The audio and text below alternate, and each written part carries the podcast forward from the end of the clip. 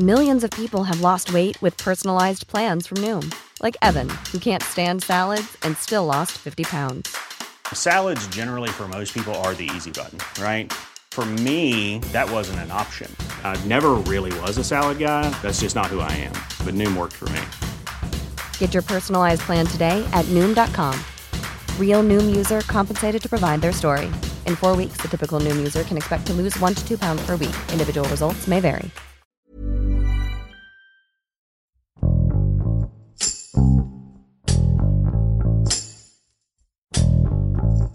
El comienzo de la temporada vacacional en México ha atraído a millones de viajeros nacionales y extranjeros, que ayudaron a reactivar la economía de las zonas turísticas que fueron afectadas por la pandemia el año pasado. Pero este avance ha sido opacado por el alza en los contagios de COVID-19. La Paz y Cancún, dos de los destinos más visitados del país, encabezan la lista de ciudades donde la tercera ola de contagios ha sido alarmante. Sin embargo, un nuevo cierre de actividades no es una opción viable. Adriana Márquez, reportera del Californiano, nos explica por qué las medidas sanitarias han resultado insuficientes para proteger a los visitantes y a quienes viven del turismo. Yo soy Hiroshi Takahashi y esto es Profundo.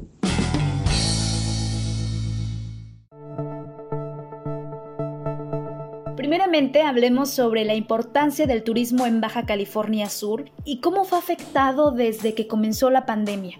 La actividad turística en este estado genera miles de empleos directos e indirectos. Además, impulsa y fortalece a otros sectores productivos.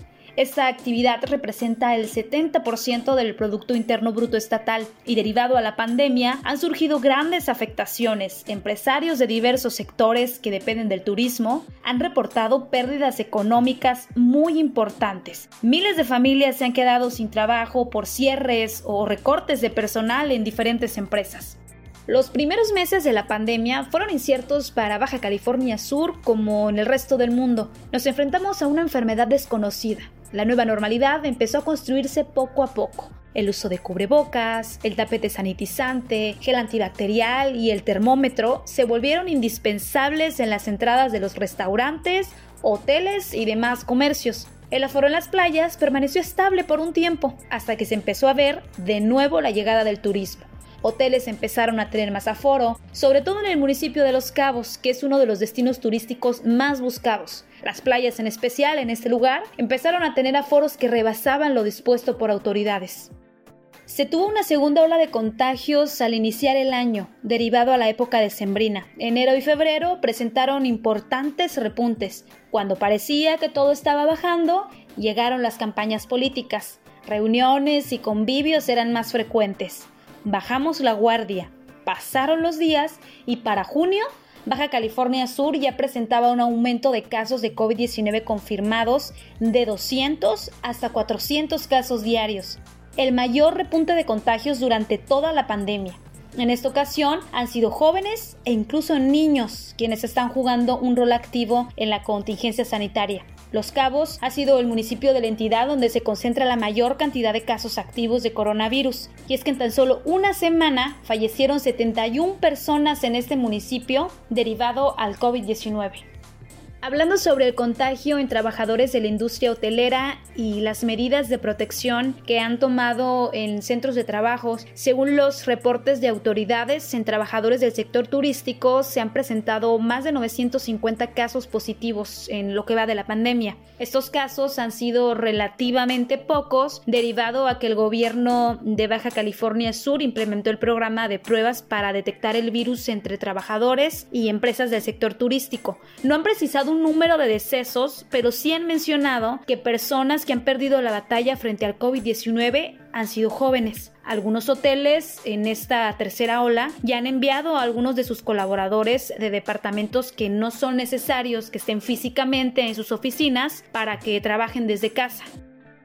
En cuanto a las acciones que han tomado las autoridades para frenar los contagios ante el incremento que se ha presentado, los cinco municipios de Baja California Sur pasaron al nivel 5 del sistema de alertas sanitarias por COVID-19. Esto fue desde el pasado 8 de julio y ante este panorama en todos los municipios del estado se reducen los aforos al 30% en actividades productivas. Además, determinaron establecer controles de acceso a las playas para disminuir el 30% de su aforo con un horario de 7 de la mañana a 7 de la tarde. La venta de alcohol se restringió de 8 de la mañana a 6 de la tarde y los restaurantes están operando hasta las 10 de la noche.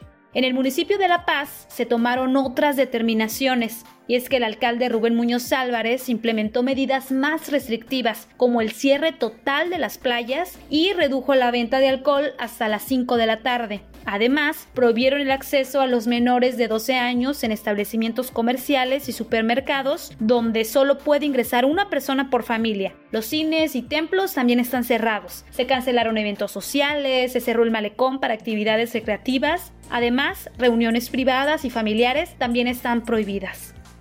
Hay una parte importante de la ciudadanía que continúa en casa cuidándose. Sabemos que hay sectores laborales que son de primera necesidad y continúan laborando muchas veces en condiciones precarias, exponiéndose al virus, y aunque este tercer repunte ha sido el más significativo desde que inició la pandemia, muchos sectores más de la población han menospreciado el impacto e incluso la existencia del virus. Muchas medidas no están siendo respetadas, sobre todo después de la vacuna, ya que consideran que es innecesario debido a que ya están inmunes. Esto ha traído una falsa seguridad, sobre todo en el municipio de Los Cabos, donde se aprecian importantes aforos de ciudadanos en restaurantes, playas e incluso en bares que siguen activos pese a restricciones. El turismo no ha dejado de llegar y los aforos en el aeropuerto del destino turístico lo dejan claro. El contagio intrafamiliar por convivencia sigue siendo una variante de igual forma muy importante. Las sanciones y medidas que han tomado las autoridades contra las empresas que desacatan las medidas sanitarias son por parte de la Comisión Estatal para la Protección contra Riesgos Sanitarios. Realiza entre las empresas que tienen autorización para laborar en este nivel 5 del Sistema Estatal de Alerta Sanitaria por COVID-19 revisiones muy seguidas han reportado que de junio a la fecha el personal de COEPRIS ha realizado más de 1.300 evaluaciones y han sancionado a más de 100 establecimientos con medidas de seguridad temporales como la suspensión de servicios, pero ante la creciente de casos por COVID que registra la entidad, las supervisiones aseguran que son más estrictas y ya no solo se están aplicando suspensiones, sino clausuras como tal a establecimientos que incumplan las medidas.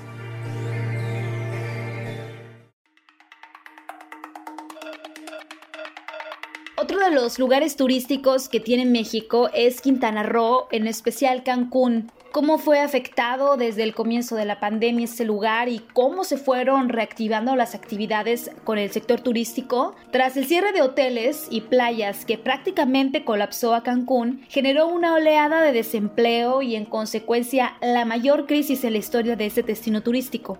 Una crisis que golpeó a Cancún, Riviera Maya, Isla Mujeres, Puerto Morelos, Playa del Carmen, Cozumel y Tulum, los destinos del norte del estado que son los que concentran la mayor parte de la oferta turística.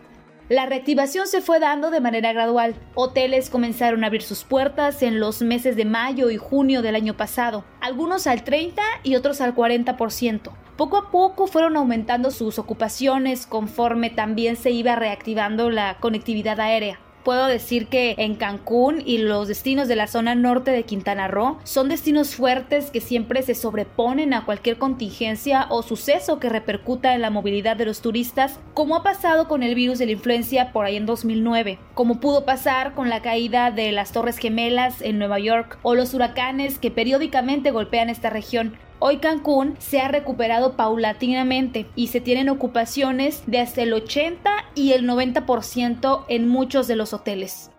El primer caso de contagios de COVID en Cancún se registró el 13 de marzo de 2020. Se trató de una visitante italiana. Acto seguido, los hoteles, principalmente las cadenas españolas, comenzaron a cerrar de forma escalonada porque ya resentían los efectos del COVID en España y en otros países donde tienen hoteles, hasta cerrar prácticamente la totalidad de sus hoteles. Una de las principales causas de contagios es que el Aeropuerto Internacional de Cancún nunca cerró, siempre estuvo abierto y en operación, a diferencia de otros países que cerraron sus fronteras. Quintana Roo siguió recibiendo turistas, aunque de manera más restringida porque las aerolíneas internacionales dejaron de volar. Los hoteles de Cancún y los demás destinos de Quintana Roo trabajan con agencias mayoristas y todo tipo de agencias de viajes nacionales e internacionales que organizan paquetes, viajes promocionales y viajes de graduación, sobre todo para la temporada vacacional de Semana Santa y verano. Ahí se recibe el llamado Spring Break y el Summer Break. Son viajes de temporada ya tradicionales del turismo juvenil. En el caso de los estudiantes bolivianos, los chicos menores de 18 años, entre 16 y 18, fueron a un viaje promo a Cancún. Se hicieron las pruebas antígeno antes de salir de viaje. Salieron negativos. Pudieron contagiarse en el avión o en alguno de los lugares que visitaron durante su estancia en el centro vacacional. Afortunadamente están bien, recuperándose y sin complicaciones. Lo mismo pasó con los chicos que viajaron de Puebla a Cancún. Esto fue en un viaje de graduación, aunque algunos empleados del hotel donde se hospedaron confiaron que eran muy alegres, hacían desastre y medio y cuando se disponían a entrar al buffet para comer, incluso se prestaban el cubrebocas hasta entre 10 de ellos. Esto para poder entrar al restaurante porque tenían poca vigilancia de la empresa que los llevó. El primer problema que han enfrentado los trabajadores es que cuando se reactivó la actividad turística y empezaron a llegar los visitantes y los huéspedes, aún no había vacunas. Se limitaron a sanitizar los hoteles, áreas comunes y cuartos. Se les entregó equipo de protección como mascarillas, caretas, mandiles, lentes, guantes, gel, termómetros y zapatos, así como trajes de bioseguridad para quienes hacen el servicio a los cuartos, el llevar estos alimentos. El contacto con los turistas es lo que ha generado esa ola de contagio, ya que la mayoría son asintomáticos. Hasta que se les hace la prueba es cuando son aislados en los llamados cuarto COVID que han implementado todos los hoteles. Es una realidad que los trabajadores están expuestos y que día a día es un desafío. Muchos se han contagiado e incapacitado, incluso contagiado a su familia, como el caso de Jorge, un mesero que se contagió él contagió a su esposa y a su madre, quien lamentablemente falleció. Hay varios testimonios de trabajadores que han contagiado a su familia y que han fallecido, un daño colateral que están sufriendo algunos trabajadores. Se han dado casos de clausuras a establecimientos que no cumplen con las medidas de restricción y de contención para frenar la cadena de contagios. Varios laboratorios que no cumplen con la certificación para prueba antígeno y PCR han sido clausurados por emitir pruebas falsas y poner en riesgo la salud de la población. Algunas personas no acatan el uso de cubrebocas, han tenido que ser detenidas y enviadas al centro de retención municipal. Algunos hoteles ofrecen a sus trabajadores no acudir al centro de trabajo si presentan algún síntoma como calentura, tos, dolor de cabeza y se pueden ausentar con goce de sueldo, aunque hay algunos que sí los obligan a trabajar. Sin duda alguna, uno de los retos más importantes al cubrir este tipo de temas es lograr tener información fidedigna, entrevistas, testimonios referentes al COVID, ya que la mayoría de las personas se sienten en riesgo de perder sus trabajos si es que denuncian o hacen público algún mal manejo por parte de su empresa. También el tener complicaciones con su círculo social, ya que no todos están respetando las medidas. Fuentes oficiales no dan mucha información, tampoco entrevistas, lo que muchas veces imposibilita tener una versión oficial. Y por último, sentirnos vulnerables porque salimos a las calles. Aunque tratamos de estar lo más posible en casa, siempre habrá algo que cubrir afuera. Y eso al final del día nos da una posibilidad de llevar el COVID a nuestra familia.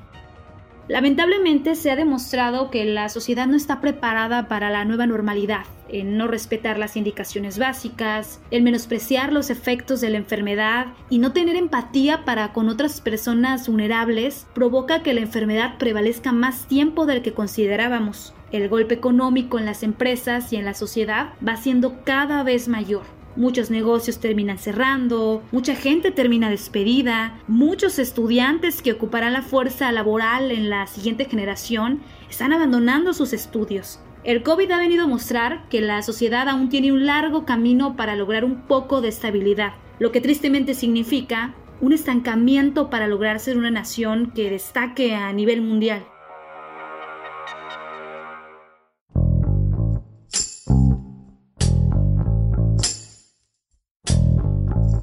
Escuchamos a Adriana Márquez desde Baja California Sur, quien explica por qué los turistas no han dejado de acudir a los destinos vacacionales a pesar del alto riesgo de contagiarse de coronavirus. Incluso hoteles de Cancún y la Riviera Maya ofrecen cuartos COVID a precios preferenciales para que los turistas que contraigan el virus no interrumpan sus vacaciones y pasen el periodo de su enfermedad lo más cómodo posible. De acuerdo con la Secretaría de Salud, las actividades turísticas se han asociado a la importación de casos y eventos de supertransmisión desde etapas tempranas de la pandemia. Con la reapertura de más vuelos internacionales, se espera que aumente el número de visitantes y el riesgo de que variantes del coronavirus, como la Delta, se transmitan rápidamente.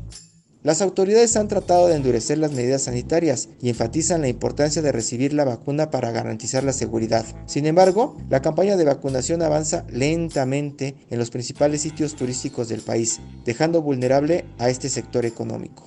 No debemos bajar la guardia para detener la nueva ola de contagios antes de que sea demasiado tarde. Te invitamos a suscribirte a nuestro podcast a través de las plataformas de Spotify, Apple Podcast, Google Podcast, Deezer y Amazon Music, para que no te pierdas ningún episodio. También nos puedes escribir a podcast.om.com.mx o en Twitter podcastom.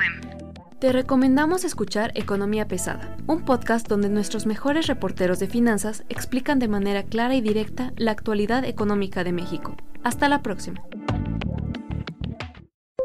Esto es Profundo. Un reporte a fondo de la Organización Editorial Mexicana. Hey, folks, I'm Mark Marin from the WTF Podcast, and this episode is brought to you by Kleenex Ultra Soft Tissues your ally to help tackle your allergy symptoms this season. I love the change of seasons, but nobody loves pollen and all those other things floating in the air that make you sneeze during this nice weather. Kleenex Ultra Soft tissues are hypoallergenic and allergist approved. So fight back against watery eyes and runny noses without worrying about irritating your skin. For this allergy season, grab Kleenex and face allergies head on.